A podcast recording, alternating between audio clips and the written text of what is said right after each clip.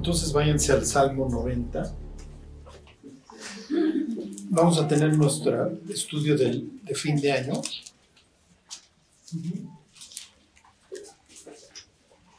Vamos a acabar con... Pues este es mi favorito para acabar el año. Y lo bueno pues, es que se les olvida, ¿no? Hay salmos que tratan el tema de la sabiduría. Ajá, piensen en 49 que habla de las riquezas, cómo es el hombre que no entiende semejante a las bestias que perecen, el hombre que está en honra. El 73, que los que vieron la del domingo, como en ese caso Asaf pierde todo el rumbo, toda la, la, este, la dirección, la brújula. Si lo vieron, Asaf recupera la sabiduría entrando al santuario, ¿se acuerdan? Hasta que entrando al, san- al- al santuario comprendí el fin de ellos. O sea, se da cuenta de que el mundo no es el sitio agradable que él está codiciándose. Este, y bueno, pues vamos a ver, a ver el 90 para ver este. La idea es que nos vayamos meditando, ¿sí? Acuérdense que esta es una época en donde pues bajan algunas actividades, muchos de plano descansan, etcétera. La próxima semana lo más es que no haya tráfico, etcétera, y, y se presta para pensar, ¿sí? Yo no sé si les pasa que recuerdan dónde estaban por estas fechas el año pasado. Y piensa uno en qué sucedió en el año, si fue bueno o no. Este, y a veces entra nostalgia. ¿Qué, qué si logramos, qué dejamos de hacer, qué fallamos, qué cosas malas sucedieron? ¿Se acuerdan? La literatura de la sabiduría para los israelitas tiene mucho que ver con ciertos temas como principalmente cómo navegar la vida, cómo vivirla. Ese es el interés, ¿ok? Porque si bien la literatura de la sabiduría tiene que ver mucho con la creación, piensen la cantidad de veces que se hace referencia a que Dios creó este, las cosas en los libros de la sabiduría, como son Proverbios y Job. O sea, se ve, se hace un, ¿cómo les diré? Se hace una meditación acerca de la, de la creación pero el sabio se da cuenta que la creación está dañada, ¿sí? Y entonces hay que, hay que apreciar lo que Dios nos va enseñando para movernos en, esta, en este sitio que si bien Dios ordenó, el pecado lo ha desordenado, ¿sí? No solamente el pecado, sino también los seres que están en contra de Dios. Bueno, viene el autor, así arranca el Salmo, el título sería oración, ¿sí? Moisés le va a hacer varias peticiones a Dios, bastante importantes, y es muy importante este, que las hagamos, ¿ok? Eh, yo desde hace muchos años las, las empecé a hacer, y no se trata de pues, repetir como los gentiles, ¿no? Creyendo que por la vana repetición seamos escuchados, pero es muy sensato lo que Moisés le va a pedir a Dios en su oración.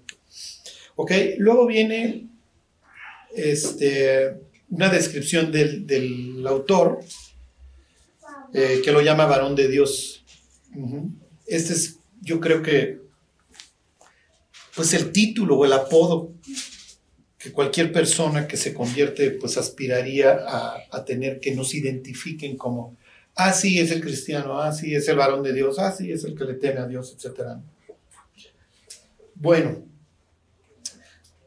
los que vieron la del domingo, en el Salmo 73, el autor Asaf, en ese caso, arranca con una de sus conclusiones, Dios es bueno para con Israel. Ajá.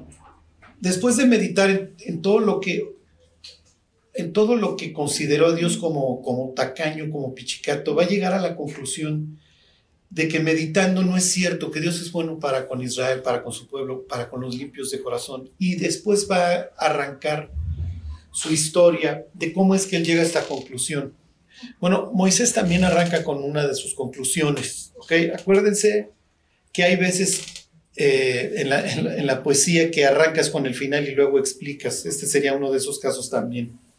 Bueno, ¿cómo arranca Moisés? Señor, tú nos has sido refugio de generación en generación. Moisés va a partir de la base de que Dios lo ha cuidado a él y a su pueblo. Está hablando en plural. ¿Ok? La palabra Moisés quiere decir extraído, ¿se acuerdan? ¿Por qué? Porque lo extrajeron de las aguas.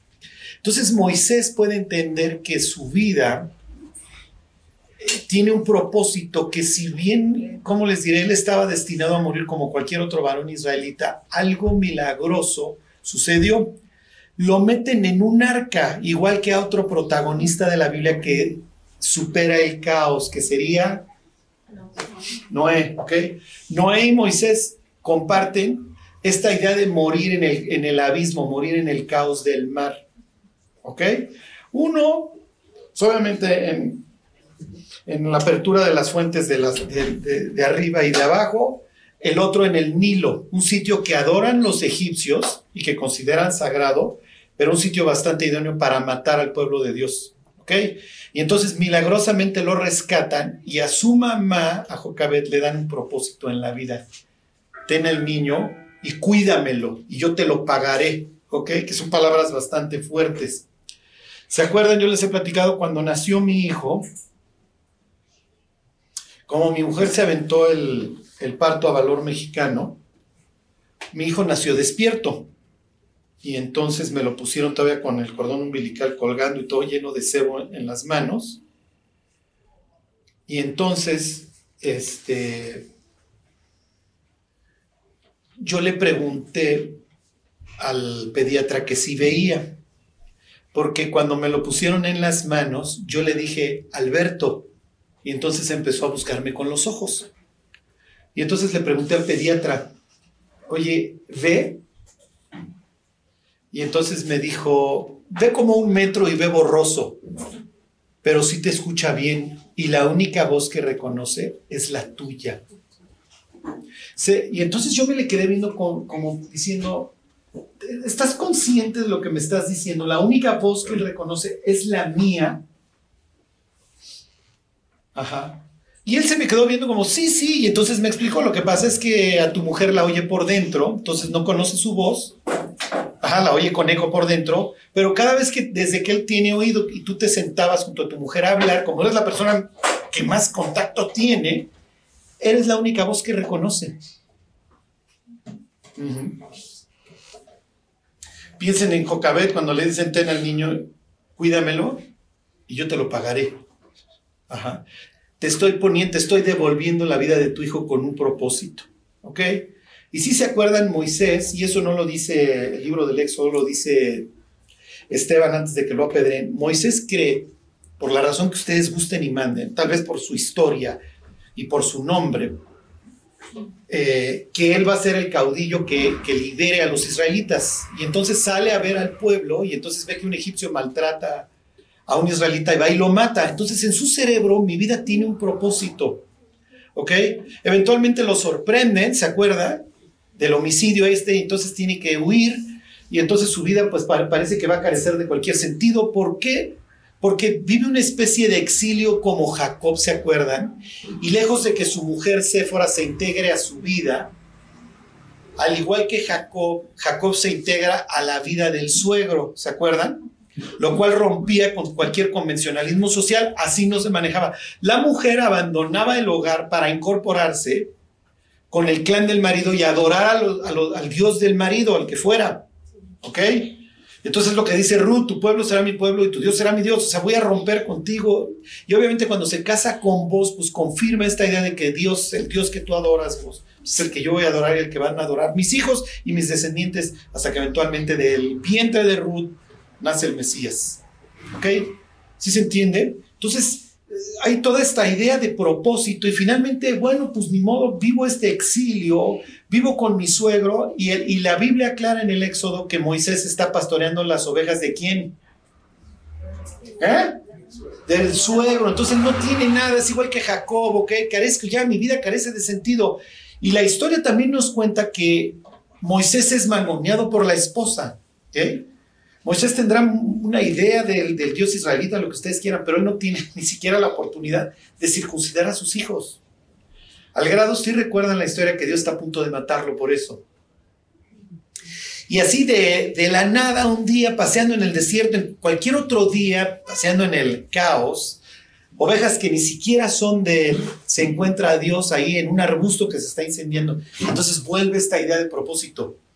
¿Ok? Yo te estoy llamando a algo, tú vas a ir a liberar a mi pueblo. Sí, pero ya son 80 años, Dios, y mi vida, y ya estoy convencido ahora sí de que mi vida carece de sentido. Me vale, me vale, me vale. Y entonces empieza un pleito entre Moisés y Dios, más o menos como el de Jacob con Dios.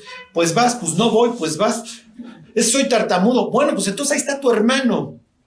Al grado que finalmente Dios acaba moviendo a Moisés y Moisés, lejos de disfrutar, eso lo aclara la carta a los hebreos, de los deleites temporales del pecado, prefiere sufrir vituperios con el pueblo de Dios.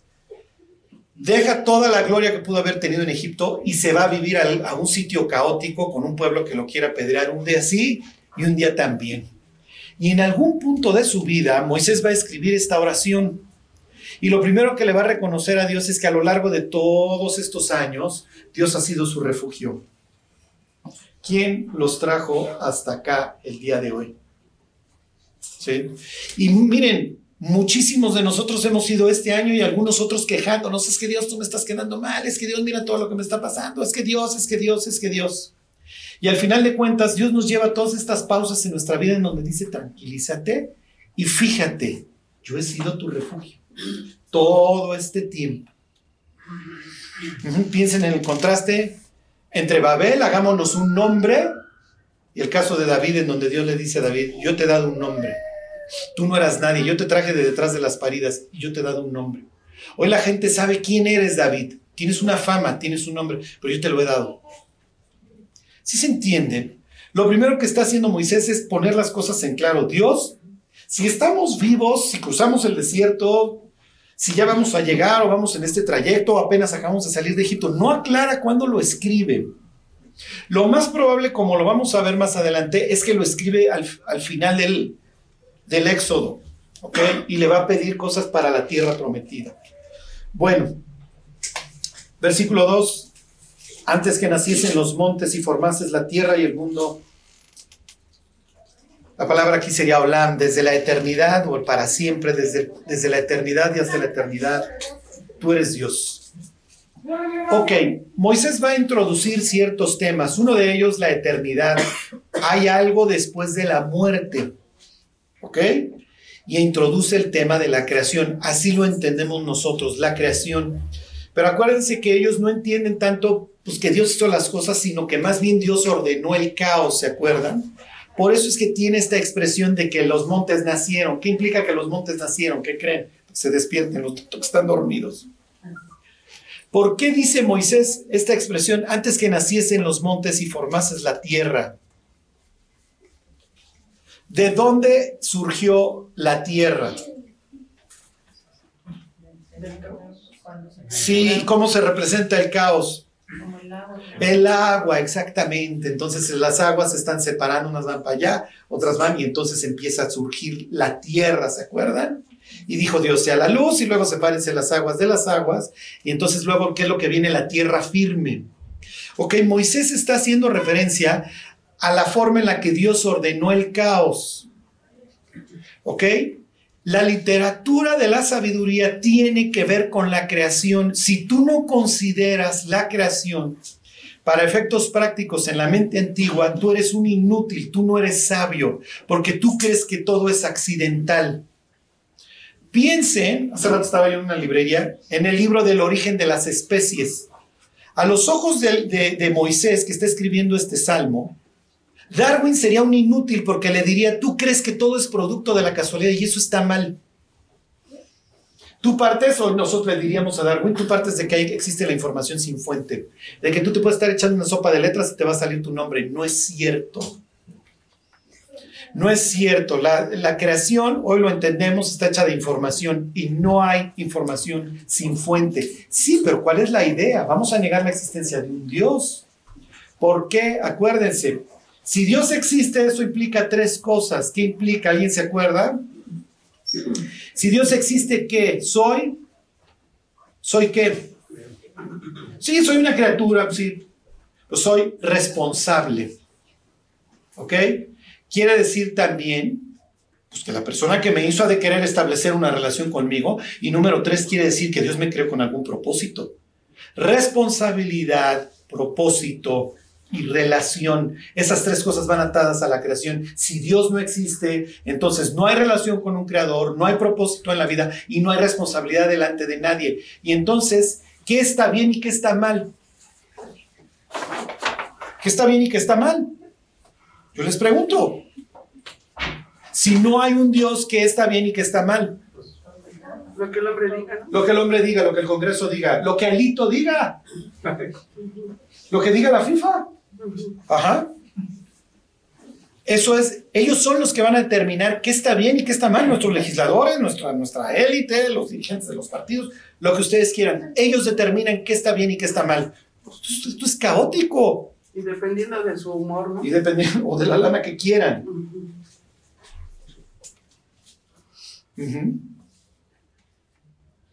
Entonces, tú has sido nuestro refugio, de generación en generación te lo vamos a reconocer. Número dos, tú has estado ahí siempre. Antes de que, de que nacieran los montes, antes de que ordenaras el mugrero, tú ya existías. Pero ahora me permites entender ciertas cosas de ti a través de la creación. Es exactamente lo mismo que dice Pablo en Romanos capítulo primero. Las cosas invisibles de Dios, su eterno poder y divinidad, se hacen claramente visibles. ¿Desde cuándo? Desde la creación, ¿se acuerdan? Siendo entendido por medio de las cosas hechas de modo que no tienen excusa. Claro, hasta que llegó Darwin y dijo, no es cierto. ¿Cuál creación? No hay nada que atestigue la existencia de que a alguien se le ocurrió el iris, el tímpano, el hígado, el cielo, el mar, los peces, las escamas. ¿No es cierto? Sí, a las abejas, pues algún día se les ocurrió, hagamos miel, muchachas, ¿sí? Y organicémonos en hexágonos, ¿por qué no? Ey, ¿por qué no triángulos? Hexágonos, ha de haber llamado alguna de las abejas. Esto es ridículo, pero los seres humanos, o sea, nos dedicamos todos los días a negar la existencia de Dios. Y eso nos desquicia, por eso el ser humano está tan enfermo. Nosotros en el siglo XXI no nos acostamos cuando oscurece. No nos levantamos escuchando así, ay, está saliendo el sol y están los pájaros. Yo en el Distrito Federal ya ni existen las aves, ¿sí? ya se murieron todas. Estos ritmos que Dios estableció en la creación no, no nos dicen a nosotros absolutamente nada. Hey, somos modernos. Además, todo es reacción química. ¿sí? Cuando te mueres, simplemente exhalas, terminas y se acabó tu ciclo. Oye, ¿cómo se formó el niño en el vientre de la mujer? O sea, finalmente el cereal que se comía la señora, pues le formó las terminales nerviosas, los ojos, etc. Algo milagroso está sucediendo ahí adentro. ¿Tú crees que esto sucede por casualidad? Claro. La persona que rechaza a Dios tiene que estar pensando en algunos elementos como son la casualidad y toneladas de tiempo. Y eso te genera vida. ¿Está bien? Te genera una vida desquiciada, obviamente, y es lo que hoy estamos viendo. Número tres, vuelves. ¿Se acuerdan? Esta es la palabra shu. Vuelves al hombre hasta ser quebrantado y dices, nuevamente se utiliza la misma palabra, shu. Volveos, hijos de los hombres. La Biblia dice, aquí lo que está diciendo Moisés es que eventualmente tú regresas a encontrarte con el hombre cuando cuando muere, cuando es quebrantado. Pero en el Inter tú le vas diciendo al ser humano, regresa, regresa, regresa. Está hablando de un ser humano cuya vida eventualmente termina y que en el transcurso de su vida es invitado por Dios a regresar. ¿Ok? Moisés está hablando del sentido de la vida. Es lo que dice Pablo ahí en Hechos 17, para que busquen a Dios y en manera alguna palpando puedan hallarlo, aunque ciertamente no está lejos de cada uno de nosotros. Y luego aclara lo que es la vida. ¿Ok? Fíjense, Dios y el ser humano no tienen los mismos conceptos acerca del tiempo, ni se rigen por, la misma, por los mismos cronómetros.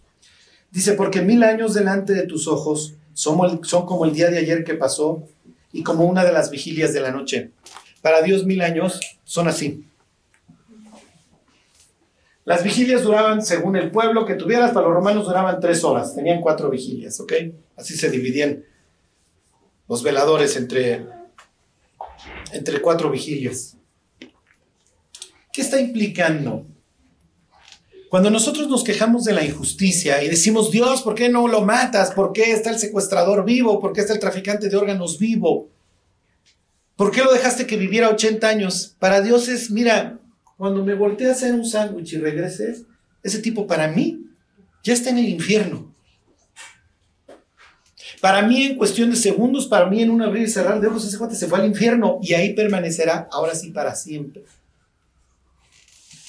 Pero lo mismo aplica para tu vida, es lo que está entendiendo Moisés. Tu vida es así. ¿Qué vas a hacer con ella? Y conforme Moisés va pensando en su oración, se le va a ocurrir algo que pedirle a Dios con relación al tiempo. Ahorita lo vemos y ahí es donde me voy a querer detener. Versículo 5. Moisés va a continuar hablando de lo que es la vida del ser humano. Los arrebatas como con torrente de aguas, son como sueño como la hierba que crece en la mañana, en la mañana florece y crece, a la tarde es cortada y se seca. ¿Ok? Esto es desde un punto de vista bíblico lo que es la vida. Porque ¿qué es vuestra vida? ¿Se acuerdan? Ciertamente es niebla que se aparece por un poco de tiempo y luego desaparece. La Biblia compara la, vida con esta hierba que crece en la mañana y en la tarde ya está seca. La Biblia compara la, vida con el rocío de la mañana. Lo ves en el pasto en la mañana. Pero cuando pases a las 11 ya no va a estar ahí. Piensen en todas aquellas personas que han estado cercanas a ustedes y que ya no están, que ya murieron. Como dice la Biblia, su lugar no lo conocerá más. Ya, tan tan, se acabó. ¿Y qué fue de su vida? ¿Dónde está? ¿Se fue al infierno? se fue al cielo. Si se fue al cielo, ¿va a recibir recompensas? Si se fue al infierno, ¿cuánta condenación va a recibir? ¿Cuánta luz recibió durante su vida? ¿Cuánto rechazó a Dios? Oye, Charlie, esto tiene que ver. Es lo que va a decir a continuación Moisés. Porque con tu furor, furor somos consumidos y con tu ira somos turbados. La palabra aquí consumido literalmente implica que te, se finí, se acabó. Con tu furor terminamos. ¿Por qué? ¿Por qué habla la Biblia del furor de Dios o de la ira de Dios? ¿Por qué? ¿Tiene que ver con la paciencia?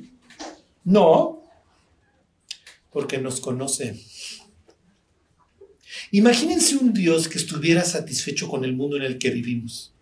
O sea, ¿qué clase de, Dios desquiciado sería en aquel en el que creemos? Oye, Dios, ¿estás de acuerdo cómo va el mundo? Muchachos van súper bien, ya tienen teléfono celular, tienen Instagram, tienen microondas. Muchachos, y el día de mañana todos van a andar en drones. Y si Elon Musk le sigue echando ganas hasta el cielo, se van a topar. Versículo 8. Pusiste nuestras maldades delante de ti, nuestros hierros a la luz de tu rostro. Les pregunto, ¿pudiera Dios bendecir a México? ¿Pudiera Dios bendecir a Estados Unidos? Si Dios bendijera hoy, vamos a pensar, piensen en Holanda, vamos a vamos ya, recios, piensen en Suiza. Si Dios bendijera a estas naciones, ¿qué diría acerca de de la mente de Dios. ¿Sí me explico? ¿De qué clase de Dios estaríamos hablando? Les voy a leer, se los voy a leer este. La palabra hierros ahí, pues no era. Se los voy a leer, fíjese, de la Reina Valera actualizada. Dice: Has puesto nuestras maldades delante de ti, nuestros secretos están ante la luz de tu rostro. Esa es la palabra original nuestros secretos. Los seres humanos podemos ir por la vida diciendo, no, yo no soy tan malo. Y cuando te mueres, ¿dónde te vas a ir? Pues al cielo. ¿Por qué? Soy bueno. ¿En serio? ¿Y tus secretos? Todo lo que alguna vez has dicho, hecho, pensado, todos esos secretos que te avergonzaría que la gente supiera, todos están delante de los ojos de Dios. Todo está ahí enfrente. Eventualmente, digo, no, Juan no tenía que escribir el libro de Apocalipsis para decir que eventualmente el ser humano iba a ser juzgado. Pero por si había cualquier duda, Juan en el capítulo 20, ¿se acuerdan ya terminando? Sale con estas palabras, y vi a los muertos, grandes y pequeños de pie ante Dios, ¿se acuerdan? Y los libros fueron abiertos. La biografía de cada ser humano va a ser revisada. Y como dice Pablo, entonces los secretos del hombre van a ser juzgados, en el cual Dios juzgará los secretos de los hombres, dice, dice Pablo, conforme a mi evangelio. o sea, no vamos a ser juzgados como, a nosotros nos gustaría, ¿están de acuerdo? No, vamos a ser juzgados de acuerdo al criterio de Dios. Le sigo, porque todos nuestros días declinan a causa de tu ira, acabamos nuestros años como un pensamiento. La muerte es efectivamente consecuencia del pecado, es lo que está diciendo en otras palabras Moisés, todos nuestros días declinan a causa de tu ira. Tarde o temprano el ser humano tiene una cita con Dios. Y puede ser para entrar en su presencia y en su gloria, o puede ser para ser excluido de su presencia. Piensen en las personas que van a ir al infierno. Bueno, más bien, que van a ser condenados para toda la eternidad. Hoy están en el infierno. Los van a sacar y van a ver a Dios. Van a estar como quisiéramos estar todos, pero va a ser muy breve. Van a estar de pie. Entonces, imagínate estar de pie delante de Dios, ver el trono y ver la gloria de Dios. Te acaban de sacar del infierno, vienes de un sitio de vergüenza, vienes de un sitio espantoso de desesperación, de tinieblas, de sed, de lo peor, y te encuentras con la persona que te creó, y ahí estuviste tapando el sol con un dedo toda la vida. Dios no existe, Dios no existe, Dios no existe. Viva Darwin, viva Darwin. Darwin tenía razón, somos accidente cósmico, somos accidente cósmico. Pues ya no hay a dónde esconderse. Ahí estás delante de Dios. Dios quiere decirte que tú eres injusto. ¿Está bien? Vamos a revisar tu vida. Y que se abra la biografía y todos los secretos. Por eso dice la escritura que toda boca se cerrará. Porque ¿qué le va a alegar el ser humano después de que hayan pasado toda su vida en una pantalla? Y Dios le diga, la, la grabadora, sí, y la cámara fueron tus oídos y tus ojos. Tú mismo trajiste tu propia evidencia. Tú fuiste grabando toda tu vida. Todo está ahí guardado. No se ha escapado nada. Y entonces eso lo dice el Salmo 51 y luego lo cita Pablo. Dios va a ser puro en su juicio, Dios va a triunfar en ese sentido. ¿Tendría Dios que juzgar al ser humano? No lo tendría que hacer, pero por respeto a su creación, mira, pues te voy a demostrar mi cuate, no lo tendría yo que hacer. Cuando yo estudiaba Derecho en el Código de Procedimientos Civiles decía que los hechos notorios no están sujetos a prueba. O sea, no tienes que probar que tembló en el 85. Oye, probar que el ser humano se porta mal. ¿En serio? Está bien, vamos a probar hechos notorios, diría Dios. Pero tú traes tu propia evidencia. ¿eh? Yo no te voy aquí a sembrar pruebas.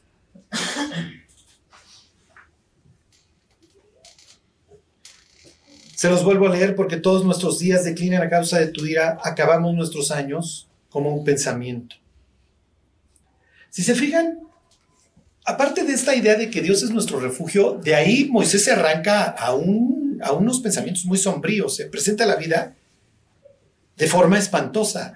O sea, Dios nos está viendo, Dios no está contento, es natural que Dios tenga ira, es natural que Dios esté insatisfecho con la, la forma en la que el ser humano se, se conduce. Se vuelve a encontrar cuando le dice al ser humano triturado, te vuelves, te haces polvo. Se la cantó a Adán el día que comas de ese árbol, vas a conocer el mal. Y vas a regresar al polvo porque polvo eres. Y vas a regresar al polvo.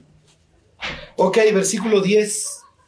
Los días de nuestra edad son 70 años y si los más robustos son 80 años. Con todo, su fortaleza es molestia y trabajo porque pronto pasan y volamos. ¿Qué nos vamos a llevar? ¿Alguien hoy está afanado con su trabajo? Y con esto yo no les quiero decir que sean flojos, ¿eh? para nada. Pero sí les quiero decir que todo lo que logremos en esta vida, nada nos llevamos, excepto lo que hayamos hecho para Cristo. Si nosotros trabajamos para la gloria de Dios, nos lo vamos a llevar. Si nosotros no trabajamos para la gloria de Dios, No nos lo vamos a llevar. Y lo digo en los dos sentidos. Soy flojo. Estoy dando un mal testimonio.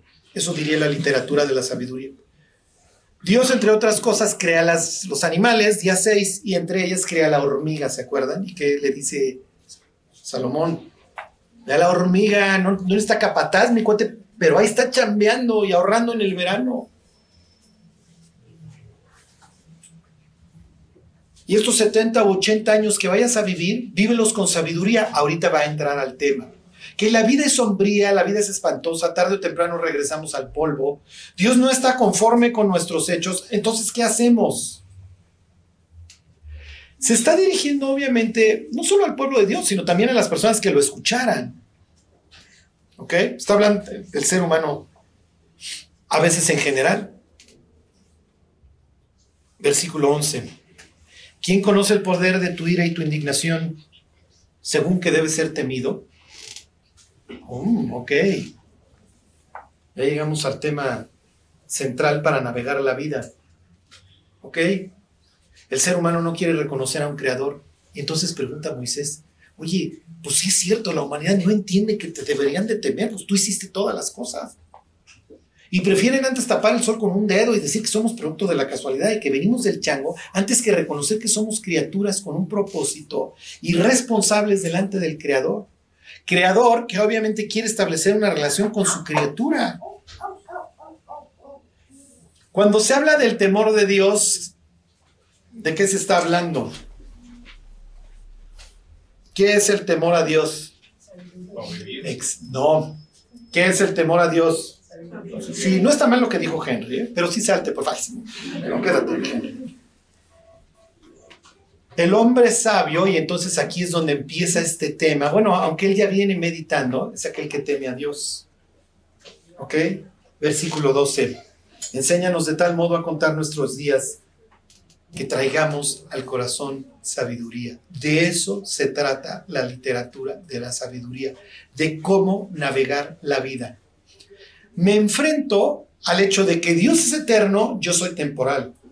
Dios es perfecto, yo estoy hecho pedazos. Pero hay una forma, mi vida con todo va a ser molestia y trabajo. Si bien me va, voy a cumplir los 80. Ya hoy en día les tiramos a los 90 y si naciste en Okinawa tal vez llegues hasta los 100, pero te vas a morir. ¿Qué voy a hacer con esos años? Porque a la luz de lo que Dios piensa, son importantes. Al grado que le debería preguntar a Dios, ¿qué hago? ¿Cómo me conduzco? Ayúdame de tal forma a contar los días que me vayan a quedar 60, 70, 80 años para que los viva con sabiduría, porque entiendo que vuelves con el hombre, te lo vuelves a encontrar cuando es quebrantado. Tú y yo, Dios, nos vamos a volver a encontrar. Y me vas a pedir cuentas de mi conducta. ¿Qué hice?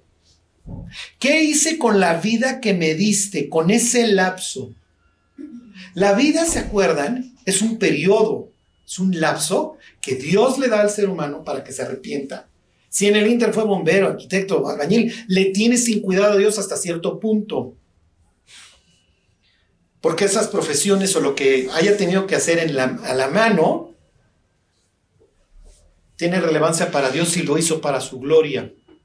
Si lo hizo pensando que esta era una forma de ordenar el caos, ¿se acuerdan? Porque el trabajo, así lo manifiesta el libro de los Proverbios, es bueno y tienen el contraste entre la mano diligente que señorea y el flojo, que siempre está debajo, ¿sí se entiende? Mira el perezoso, pasé por su casa, ya estaban todas las plantas crecidas, no cuida de, de su qué, de su heredad. Se la dio Dios para que la cuidara y no la cuida, es insensato porque Dios ordenó el caos al principio, nacieron los montes, formó la tierra, y así tú tienes que ordenar tu casa. Así el sacerdote tiene que ordenar el templo, así se construye. ¿Sí se acuerdan? A ver, vamos a ver algunos ejemplos. Váyanse a Job 28.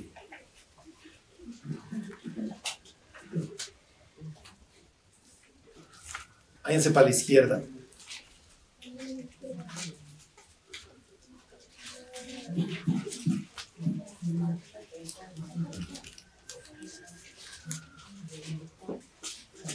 Está hablando Job, ¿se acuerdan? Tiene su discusión con sus tres amigos tontitos, que dicen grandes verdades, pero son total y perfectamente imprudentes e inoportunos. Y la sabiduría dice que el espíritu prudente es el hombre entendido. Y entonces Pablo, que sí es sabio, dice, lloren con los que lloran y gócense con los que se gozan, no vayan a regañarlos como estos tres que van a regañar y no bajan a Job de un terrible pecador cuando no es cierto. La historia comienza diciendo que Job es un hombre ejemplar y así lo considera Dios. Pues tú no lo bajan de putrefacto borracho y Job diciendo, pues es que no lo era. Pero los pasos del hombre están en las manos de Dios. Hay cosas que salen de nuestro control. Ok, versículo 28, 1 está. Ciertamente la plata tiene sus veneros. ¿Alguien sabe qué es esto? ¿De dónde sale la plata? Sí, donde sale el agua, es un venerito donde sale el agua. Exactamente. Y entonces los otros cuando leen que, bueno, pues ahí les sigo. Se los voy a leer porque sabía que iban a caer en la trampa, ¿ok? Se trata de que entiendan la Biblia, ¿no? Ay, hoy no entendí nada, Dios. Pues espero que eventualmente sí entienda yo algo, ¿ok? Y cuando no sepan, pregunten. Se los voy a leer de la nueva versión internacional. Hay minas de donde se saca la plata y crisoles donde se refina el oro. La de las Américas dice, ciertamente hay una mina para la plata y un lugar donde se refina el oro. Ciertamente la plata tiene su mina. ¿Qué quiere decir la mina? Pues de donde se extrae. ¿Ok? Versículo 2, el hierro se saca del polvo y de la piedra se funde el cobre. Y luego empieza a hablar de estos avances tecnológicos de la humanidad. La humanidad le entendió esto de los hierros. Versículo 3, a las tinieblas ponen término, examinan todo la perfección, las piedras que hay en oscuridad y en sombra de muerte. O sea, el ser humano ya le entendió a lo de la excavada. Abren minas lejos de lo habitado, en lugares olvidados donde el pie no pasa, son suspendidos y balanceados lejos de los demás hombres. Entonces la mina está lejísima, ahí está en Zacatecas, donde ustedes quieran. ¿sí? Lo que está diciendo, si lo leyera un minero hoy que busca litio, les diría, tiene razón. A veces sabemos dónde hay litio, pero no hay ni siquiera carretera para irlo a extraer. Está lejos de donde están las personas. Ok, de la tierra nace el pan y debajo de ella está como convertida en fuego. Ok, esta es su forma de ver la vida. Y sí es cierto, de la tierra nace el pan. Lugar hay cuyas piedras son zafiro y sus polvos de oro. Senda que nunca la conoció ave, ni ojo de buitre la vio, nunca la pisaron animales fieros, ni león pasó por ella. En el pedernal puso su mano y trastornó de raíz los montes. De los peñascos cortó ríos y sus ojos vieron todo lo preciado. Detuvo los ríos en su nacimiento y sal- hizo salir a luz la escondida. Está hablando de todas estas excavaciones, todo lo que hace el ser humano para meterse ahí. ¿Ok? Todo lo que logra sacar, pero algo que no logra encontrar el ser humano, ¿qué es? Exactamente. Y diría, no, mis cuates, si nosotros nos jactábamos de hacer armas, vasijas, ustedes tienen el iPhone, ustedes tienen la computadora, han logrado transformar cantidad de cosas, pero siguen negando que son una criatura y se van al infierno y viven sus 80 años a lo bruto, viendo a ver si ya me pusieron like en la foto. Están desquiciados. Entonces hace toda esta explicación, no mira todo lo que hacemos, tornamos, ni siquiera pasan las aves, todo esto está lejísimos, ya nos metimos, los bajamos en cuerdas a los mineros para que extraigan cosas, pero algo que jamás hemos podido encontrar es la sabiduría a pesar de cualquier adelanto tecnológico. Versículo 12, mas ¿dónde se halla la sabiduría? ¿Dónde está el lugar de su inteligencia? Perdón, de la inteligencia. Y luego aclara, y tiene razón, no conoce su valor el hombre, ni se halla en la tierra de los vivientes. El abismo dice, no está en mí. Y el mar dijo, ni conmigo. No se dará por oro, ni su, ni su precio será a peso de plata. Y así se va a seguir hasta que eventualmente llegue al versículo 28. 28, 28, para que les sirva de memo- memotecnia. Y entonces Job aclara, ¿ok? He aquí, el temor del Señor es la sabiduría y el apartarse del mal, la inteligencia. Ok, cuando Moisés ve lo sombrío de la vida y que se pasa como sueño, que es como hierba, que tiene 70, 80 años para vivir, cuando llega a esta conclusión es, Dios, tú has sido nuestro refugio y si lo has sido, seguramente es con una idea. Por favor, enséñanos cuál. Dime qué es lo que quieres que haga, para qué vivo. Cuando vean a las gentes el 31 comerse las uvas, todos van a estar pidiendo pues, sus 12 deseos. Yo no les voy a decir que no compartan la práctica pagana, échense 24 uvas si quieren, tráguenselas. Lo importante es que piden.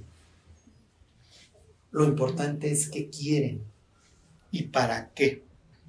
¿Y cuánto les va a durar? Porque de entrada les digo, todo lo que tenemos ya lo perdimos. Es cuestión de tiempo. Pero si te llevas tu servicio. Si te llevas tu fidelidad. Y si te llevas tu rato de oración. Oh, sí, todas esas oraciones, toda esa intercesión.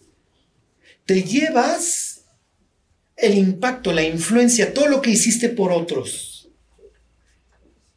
Por favor, no se vayan a dejar de hablar entre familiares.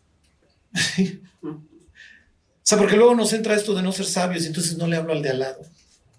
Ya no dejo de influir. Dejo de entender para qué existo no existimos simplemente para convertir el oxígeno en dióxido de carbono y luego volvernos fertilizante cuando nos muramos.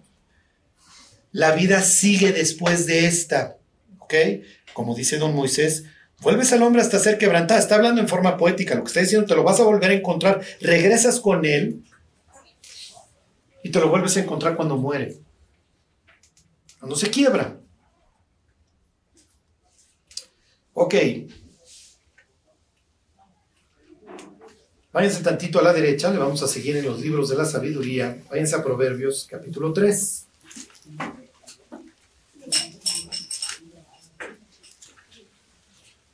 Moisés reconoce que Dios es antes de todas las cosas, pero luego entiende que la sabiduría de Dios tuvo que haber intervenido para ordenar el caos y entonces nacieron los montes y formó la tierra. Las aguas fueron separadas, etcétera, etcétera. Ya no va a narrar Génesis capítulo 1 completo, pero lo está trayendo a la memoria de los lectores. Hey, Dios ordenó el caos. Entonces el sentido de tu vida es ordenar el caos. De eso se trata la vida. Ordenar el caos propio, el desorden y el desorden de las personas que nos acompañan. En este trayecto que llamamos vida.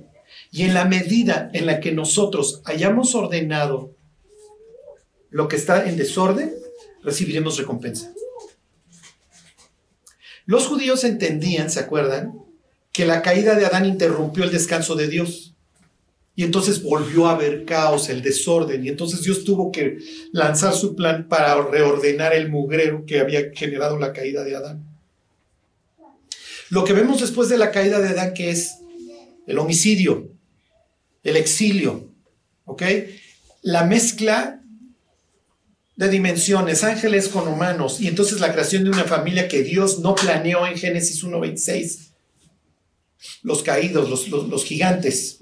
Entonces viene el caos y las aguas que habían sido separadas se vuelven a confundir, ¿se acuerdan? Porque se abren las ventanas del cielo y los abismos de la tierra y entonces eso que Dios había separado se vuelve a confundir, entonces vuelve a reinar el caos.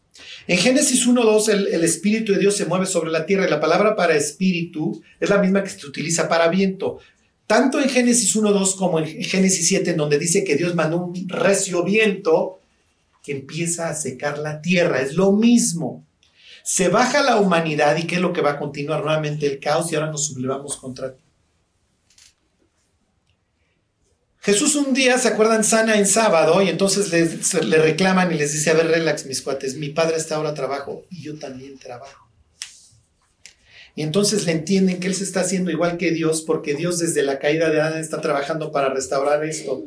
Y cuando Jesús dice que él puede trabajar el día que se le pegue la gana, como su padre se está haciendo igual que Dios, porque, a ver muchachos, me tienen chambeando. Y cuando le doy vista al ciego, cuando, cuando limpio al leproso, cuando levanto al tullido, lo que estoy haciendo es restaurar el desorden, porque yo creé al ser humano para que viera, para que caminara, para que no se pudriera. ¿Sí se entiende? Y entonces eso es lo que luego le delega a cada uno de los cristianos. En aquel entonces su pueblo, hoy a nosotros, restaura lo que está destruido. Tu vida y la vida de los que te rodean. Si te doy familia, olvídate aún más. Si te doy cónyuge, más. Si te doy responsabilidad espiritual, olvídate más. Porque te vas a dedicar a trabajar en las vidas de otras personas para que se vayan ordenando, para que alcancen esa sabiduría y entonces puedan navegar de forma correcta la vida. Ok, va a hablar de la sabiduría. A ver, desde el 18 se los leo. Dice, ella es árbol de vida a los que de ella echan mano. ok, acuérdense que el ser humano no tiene acceso al árbol de vida. Su única forma de regresar es a través de la sabiduría. El hombre sabio regresa con Dios. ¿Ok? El simple, el necio, se mantiene en el exilio. Ok, bienaventurados son los que la retienen. Y luego van a venir tres palabras. Jehová con número uno, sabiduría fundó la tierra, afirmó los cielos con número dos, inteligencia, y con su ciencia, número tres, los abismos, ahí está esta idea de las aguas, fueron divididos y destilan rocío los cielos. Como Dios ordenó las aguas, las de acá y las de allá, las separó. Ahora tenemos un rocío que no nos ahoga como a Noé. ¿Lo entienden a qué está refiriendo aquí el sabio? Dios trajo el orden. Ya, no vivimos en el mugrero. Piensa una persona que desobedece a Dios, ¿dónde acaba? ¿Sí? En el abismo, ¿se acuerdan de, Jonás? Cuando Jonás decide no arreglar el caos al oriente, él acaba cayendo en su propio caos. El cristiano que abdica esta misión de arreglar el caos, cae en él. Indefectiblemente, no hay vuelta atrás. Ok, ¿Ya vieron? Tres palabras. Inteligencia, conocimiento y sabiduría. ¿Ok? Esas tres. Así hizo Dios el mundo. Ok, ¿cómo representaban los israelitas el cosmos? Los cielos, la tierra. ¿Eh? Bueno, sí, sí, por eso dice que los afirmó firme. En su mentalidad, esto es firme. Es el firmamento. Ok, pero ¿cómo, cómo se representa el, cosmos en la Tierra? No, no, o sea, el mundo, ¿cómo lo representaban? Plano. ¿Cómo representan el mundo, el, el cosmos? ¿A través del qué? Del templo, exactamente. Para los antiguos el tabernáculo representa el cosmos. Y el cosmos se divide en tres. Por eso Pablo ascendió hasta qué cielo. Sí, no es, no, es este y luego, el, luego Andrómeda. En su cerebro es el, el, cosmos es tripartita. Entonces tengo el atrio, tengo el tabernáculo y el tabernáculo tiene hasta atrás otro. ¿Ok? Entonces tengo tres. Cuando Pablo dice ascendí hasta el tercer cielo, quiere decir que se metió a la casa, entró al templo. ¿Cómo estás, Dios? A ver qué me vas a decir. Pues dile, los gentiles también son coherederos y a Dios la, la pared intermedia de separación y todas estas cosas, bla, bla, bla. Ok, entonces el cosmos, aquí nos dice que se hizo con inteligencia, sabiduría y qué? Sabiduría, Inteligencia y ciencia. Ok, a ver, váyanse. Éxodo 31. Dios le va a enseñar a su pueblo cómo llevarse. Entonces va a decir, mira, yo hice todo esto que ves, yo lo hice. Pero como no te puedo traer hasta el cielo, sumo sacerdote, vamos a hacer una representación del cosmos. Y como yo hice el mundo y afirmé los cielos con tres cosas, sabiduría, inteligencia y ciencia, yo voy a llenar a unas personas que se llaman Betzalel, que quiere decir en la sombra de Dios. O sea, Dios me está viendo y por eso está la sombra.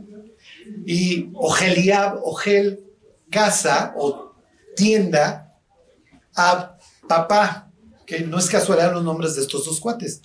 Entonces, como yo hice así el cosmos, yo tengo que llenar con esas tres mismas cosas a los que van a hacer el tabernáculo. Ok, 31, 1, ahí están. Habló Jehová a Moisés diciendo, mira, yo he llamado por nombre a Betzalel, B es en, Cel, sombra, el Dios en la sombra de Dios. ¿okay? Entonces piensen así, estoy debajo de, de las alas del Altísimo. ¿ok? Hijo de Uri, hijo de Ur, de la tribu de Judá, y lo he llenado de espíritu de Dios. ¿En qué? Sabiduría, inteligencia y ciencia las tres mismas palabras. Están en el español y están exactamente igual en el hebreo. Ok, entonces Dios hizo el cosmos con sabiduría, inteligencia y conocimiento. ¿Ok?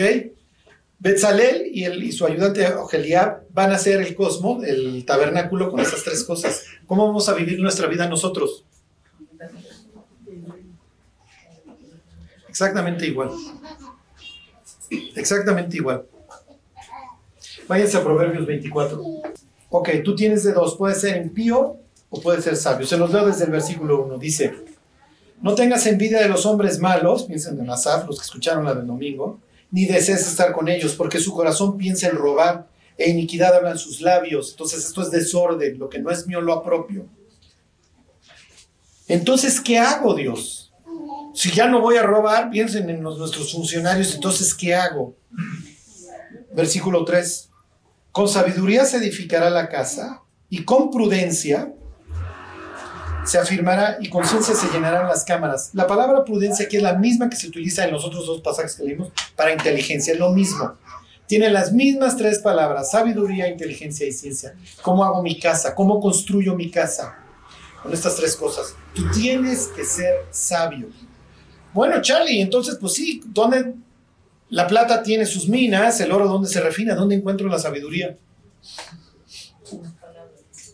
Exacto. Vas a tener que pasar todos los días tiempo aquí. Porque la otra opción es desquiciarte con el mundo. Por eso tienes el contraste. El impío no desees estar con él. Al contrario, si tú quieres construir algo que dure, vas a tener que tener sabiduría, prudencia, diagonal, inteligencia y conocimiento. Y por eso tienen libros dedicados en la Biblia a eso, al conocimiento. La palabra sería gnosis en el griego. Y la repite y la repite primera de Pedro. Crezcan en el conocimiento, crezcan en el conocimiento, crezcan en el conocimiento de Dios. Porque si estas cosas están en vosotros y abundan, no van a caer. Hay que saber, ¿sí? Dios no va a usar algo que no esté en nuestro cráneo. ¿eh? No nos va a, transmitir la Biblia ahí este, por Bluetooth. Va a haber que leerla, va a haber que memorizar. Vamos a tener que ser prudentes y nos vamos a tener que conducir con sabiduría. La otra opción es ser necios. Para el próximo año lo que les deseo es que sean sabios, que sepan navegar la vida. Acuérdense que recibimos en nuestra vida dos clases de problemas, los que Dios permite y los que nosotros generamos. El sabio se ahorra los segundos. Habrá cosas como en el caso de Job, van más allá de nuestras manos. Pero hay cosas que nosotros efectivamente generamos porque carecemos de sabiduría. Ok, ¿dónde más vamos a encontrar la sabiduría? El abismo dice, ni vengan a buscar acá muchachos. El mar dice, tampoco conmigo. Fíjense la asociación que está haciendo Job. No está en las minas. ¿Dónde está la sabiduría? Si yo quiero ser más sabio, ¿qué hago? Sí, efectivamente, pues, aumento mi conocimiento de Dios a través de la Biblia. Pablo dice, yo le estoy rogando a Dios para que ustedes crezcan en todo conocimiento espiritual. Así le dice a los colosenses. A los efesios les dice, yo oro para que ustedes crezcan en conocimiento, en discernimiento. Ok, pero ¿dónde más van a encontrar sabiduría?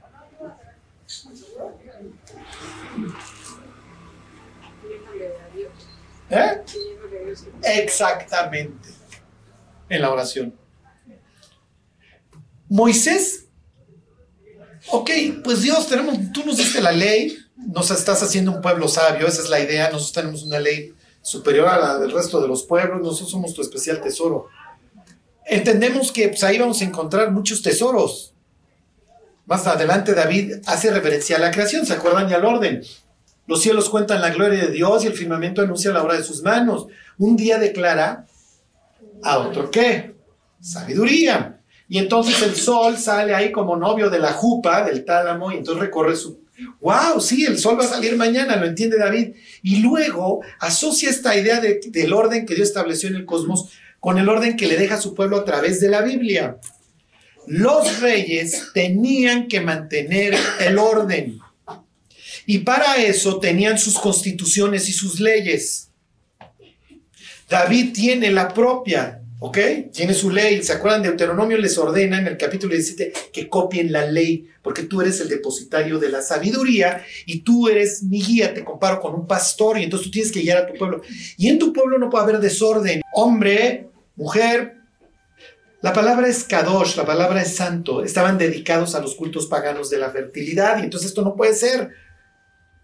Porque el que nos da de comer es Dios, entonces no tenemos que estar llevando a cabo ningún evento de este tipo. Piensen en los reyes israelitas, se califican si hicieron bien o no según el orden que hayan mantenido en el pueblo. Y tienen reyes, piensen en el peor, Manasés, que son un desastre, que atiborran de sangre al pueblo. Ok, regresense al Salmo 90. Y si alguno tiene falta de sabiduría, que pídale a Dios. Exacto. Entonces la conclusión sería que la fuente de la sabiduría es Dios. Y Él está dispuesto a darle al ser humano que se la pide. Lo que dice, el cual da a todos abundantemente y no le reprocha y no le reclama, a ver, bruto, pues ya deberías de saber, no, tú me pides sabiduría, yo te voy a dar. Pero me vas a tener que buscar. ¿Cuál es el ejemplo máximo de alguien que le pidió a Dios sabiduría? Salomón. Como no me pediste victoria sobre tus enemigos ni riquezas, te voy a hacer el hombre más poderoso y más rico. Porque me pediste sabiduría, porque lo que querías hacer es conducir bien al pueblo. Acaba siendo un desastre, pero pidió bien al principio. Ok.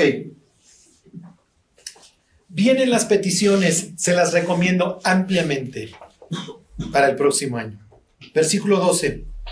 Enséñanos de tal modo a contar nuestros días que traigamos al corazón sabiduría, que valgan la pena.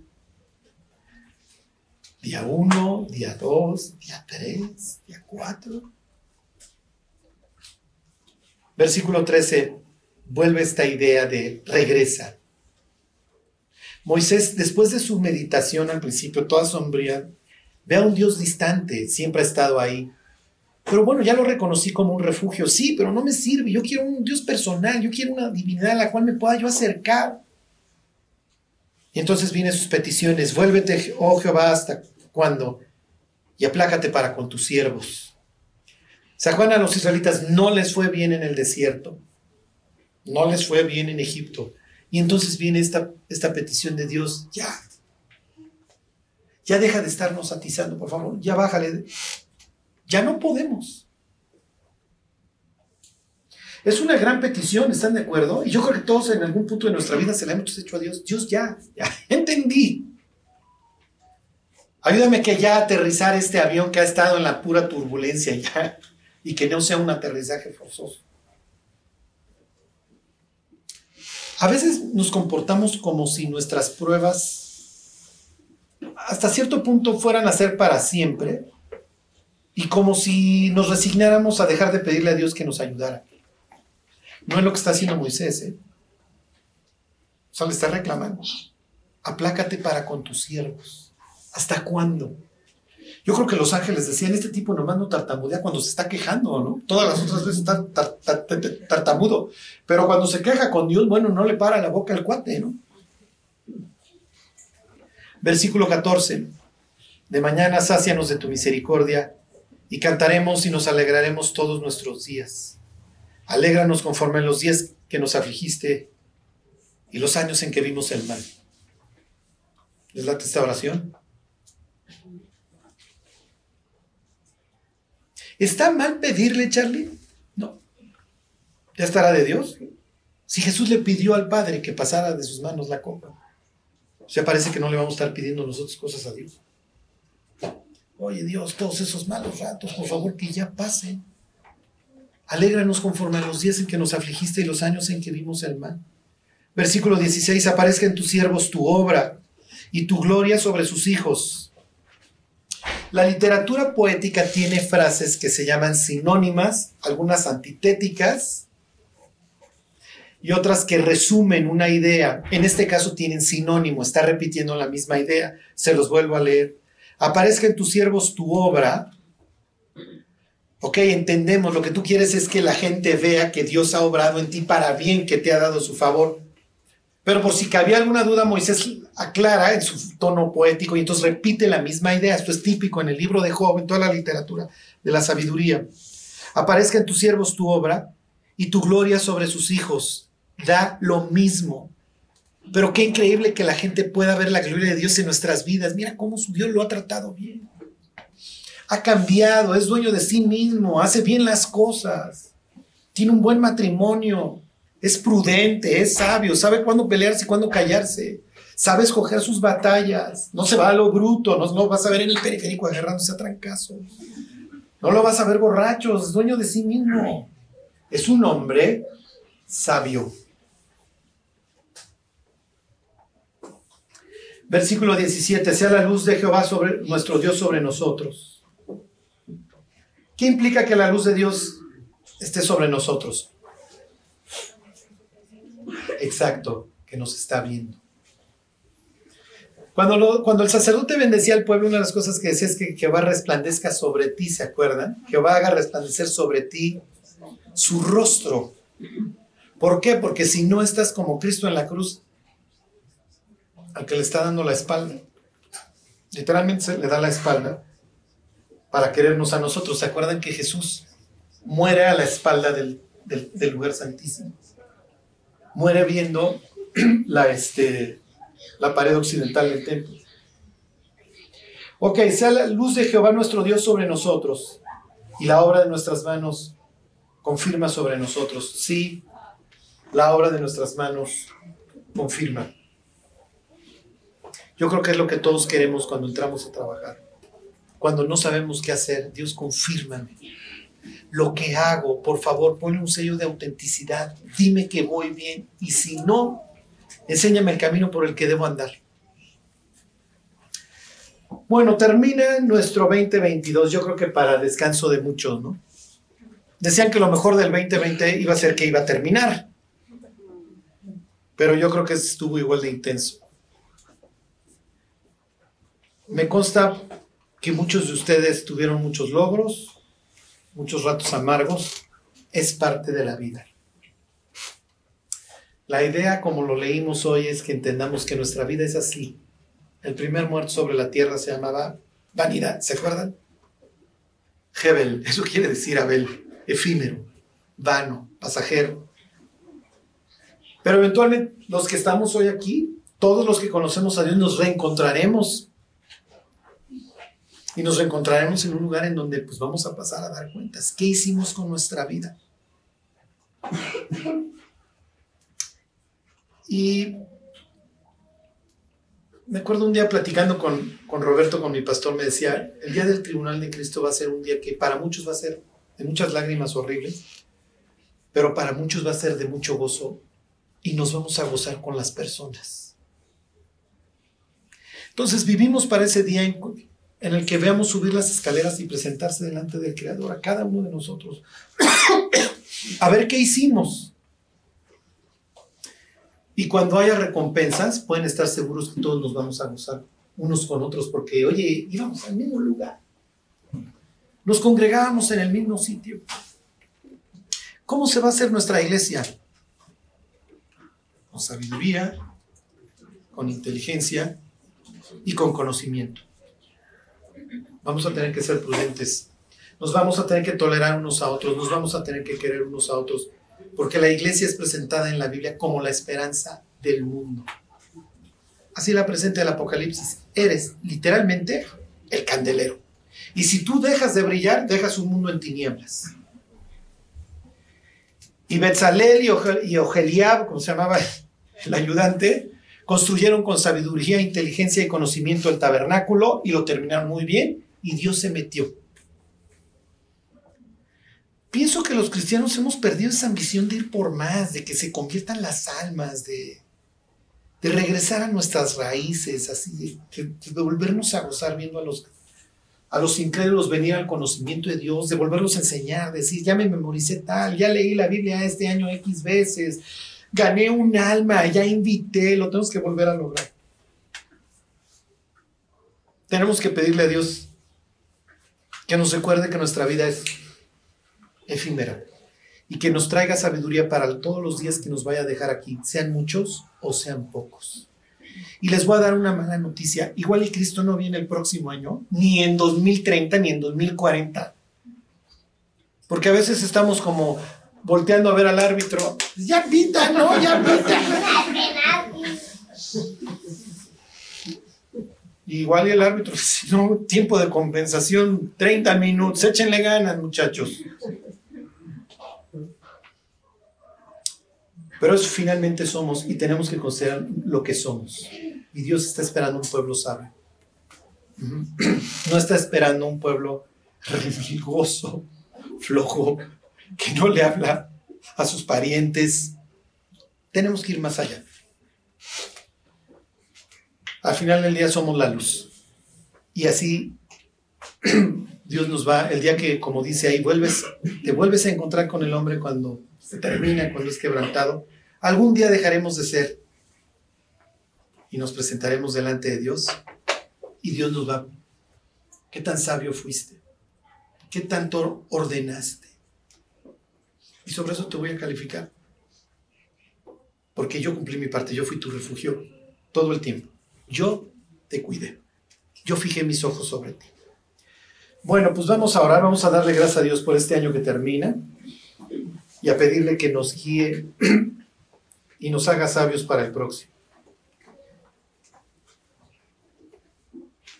Y acuérdense, lo más importante es que el próximo año, si no estamos en la presencia de Dios, aquí nos vemos. Echando el bofe otra vez, pero aquí nos vemos. Señor, te queremos dar gracias por todo lo que hiciste este año en nuestras vidas. Gracias Dios por todo lo que nos enseñaste, por lo que permitiste.